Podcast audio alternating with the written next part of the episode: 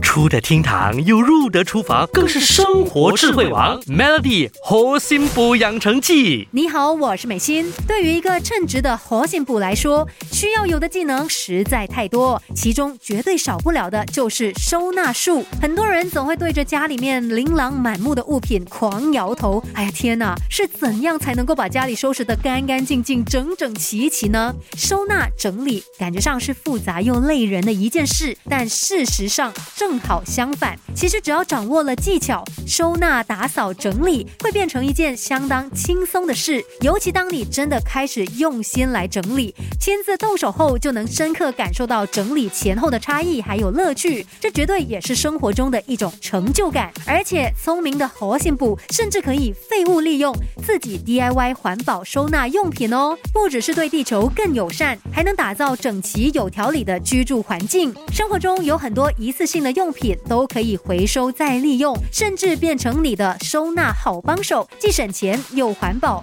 比如说一些饮料纸盒，质地通常都是比较厚实的，那只要将纸盒清洗干净，再依据你要的高度或是宽度来修剪，就能够变身成为方便使用的收纳盒。另外，一些家庭装的牛奶塑料瓶也可以变身成为收纳神器，只需要将上半部剪掉，底部宽大的空间就可以用来收纳不同的小物，甚至还。可以把好几个塑料瓶垂直堆叠起来，就可以有效的节省空间了。那透明的宝特瓶呢，也能够变身成为收纳神器哦。因为宝特瓶的质地比较软，更容易进行裁剪，再加上塑料材质又能够抗潮湿，所以只要把宝特瓶的上方剪开之后，就可以变身成为好用的收纳桶了。另外，衣柜里的空间就可以利用鞋盒来作为间隔收纳盒。由于鞋盒的材质厚实。坚固不容易变形，还可以依据你的需求自由的拼装或是裁剪成各种不同的大小，